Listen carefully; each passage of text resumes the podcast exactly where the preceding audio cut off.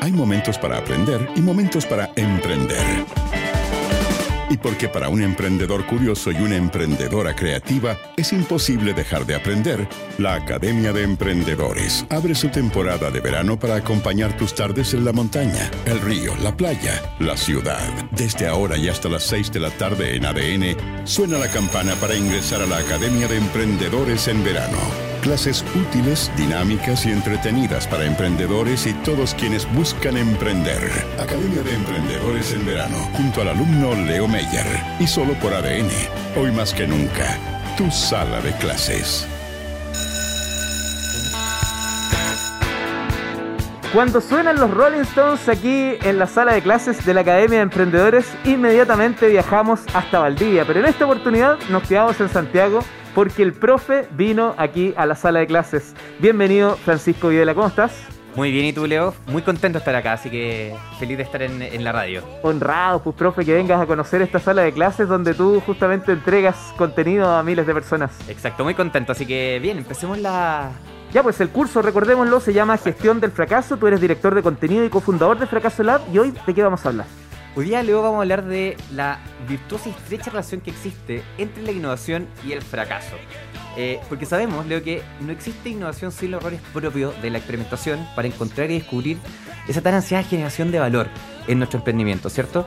Sabemos también que la innovación siempre es un camino difícil, ya que se trata de hacer algo nuevo que mejore lo antiguo o que se haga cargo de alguna necesidad a nuestros clientes que, que realmente le duela.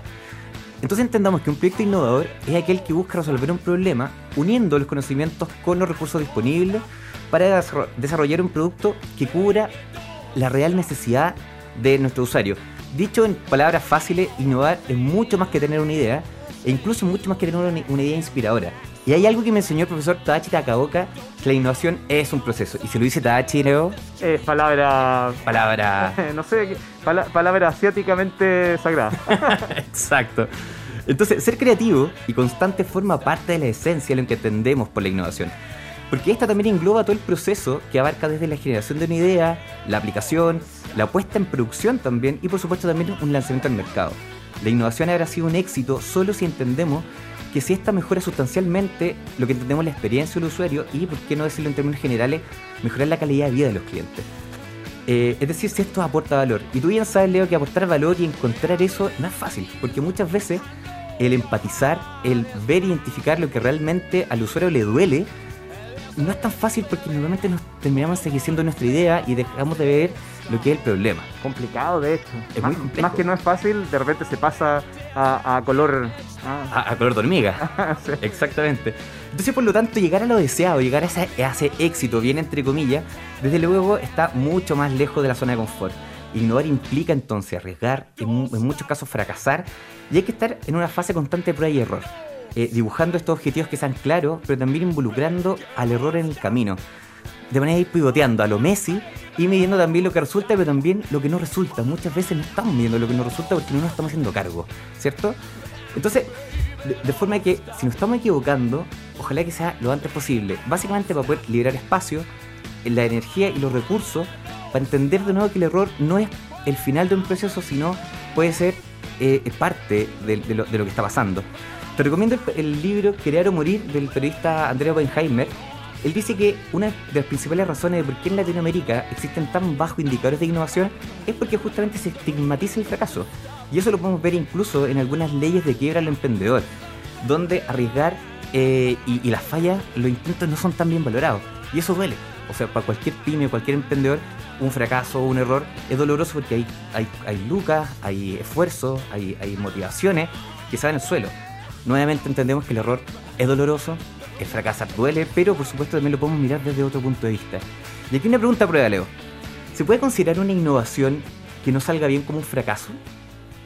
Perdón, ¿de nuevo? ¿Se puede considerar una innovación que no salga bien como un fracaso? Uy, complejo. Eh, Depende del objetivo planteado, ¿cierto? Exactamente.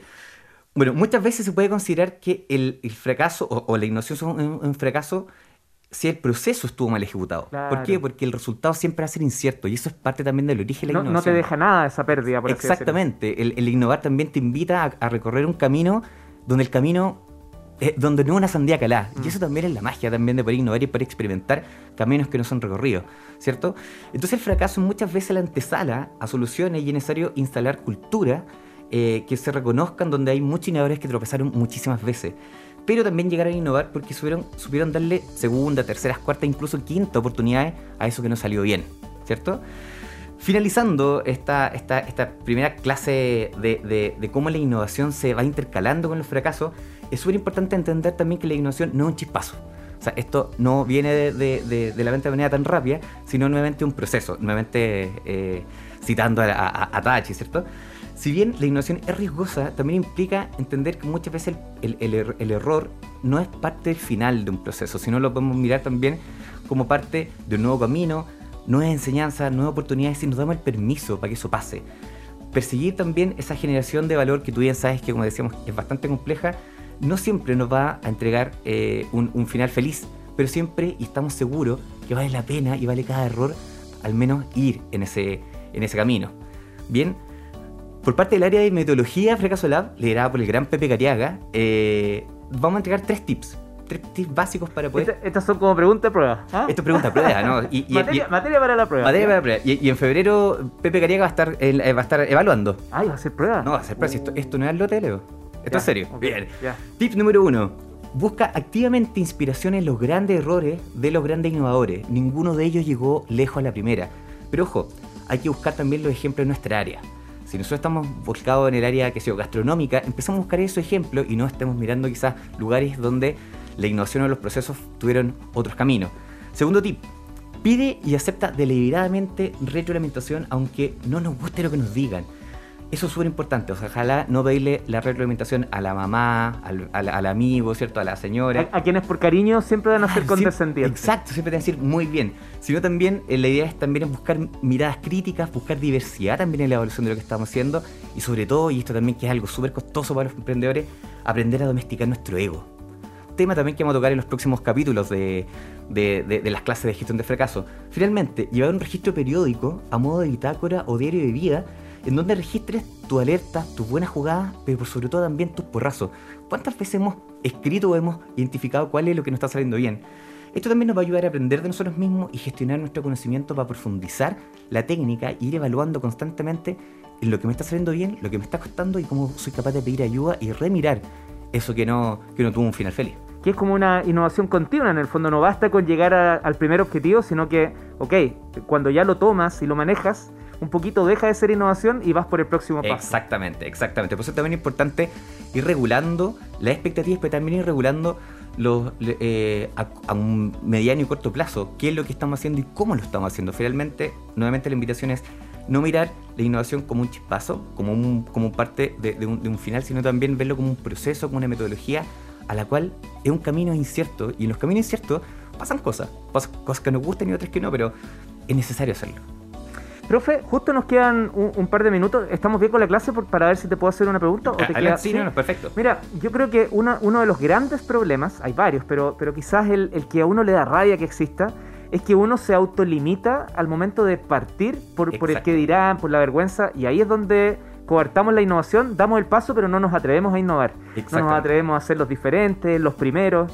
Eh, ¿hay, hay algún tip o algo que tú digas, mira, eh, por ahí se podría trabajar esa, esa cuestión, valga la palabra tan, tan fea, esa cuestión tan personal para que no traspase la barrera de lo personal y no se instale en lo profesional? Exactamente, bueno, ahí están, ahí, ahí entra mucho lo que son nuestras creencias limitantes. Finalmente nosotros mismos somos nuestros propios impostores muchas veces porque Mm. no, somos, no estamos viendo la potencialidad porque eh, muchas veces nos estamos quedando en un punto que, que tocamos anteriormente en la clase. ¿Cuánto nos estamos elaborando tanto de nuestra idea, de lo que nosotros estamos haciendo y no somos capaces de ver el problema? Si somos capaces de realmente identificar ese dolor que muchas veces se dice en, en- en el mundo del emprendimiento, vamos a estar mucho más cercanos también de buscar soluciones. Y cuando estamos mucho más cercanos de buscar soluciones, la idea o el modelo de negocio pasa a un segundo plano y estamos realmente orientados en solucionarle un problema a otra persona.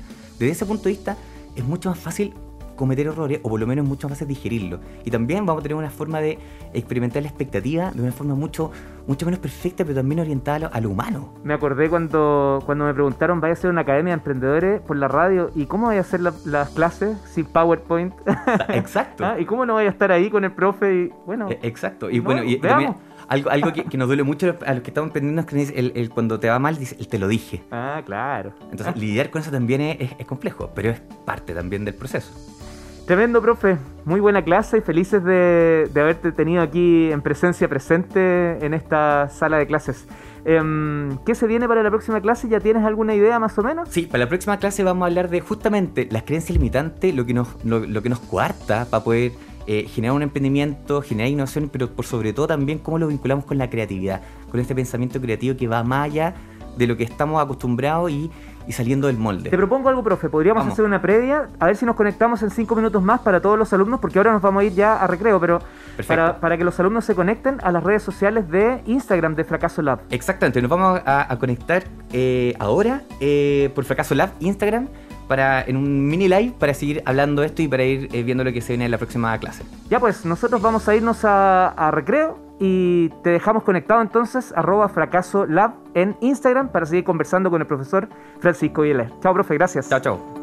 En ADN formas parte de la Academia de Emprendedores Banco de Chile.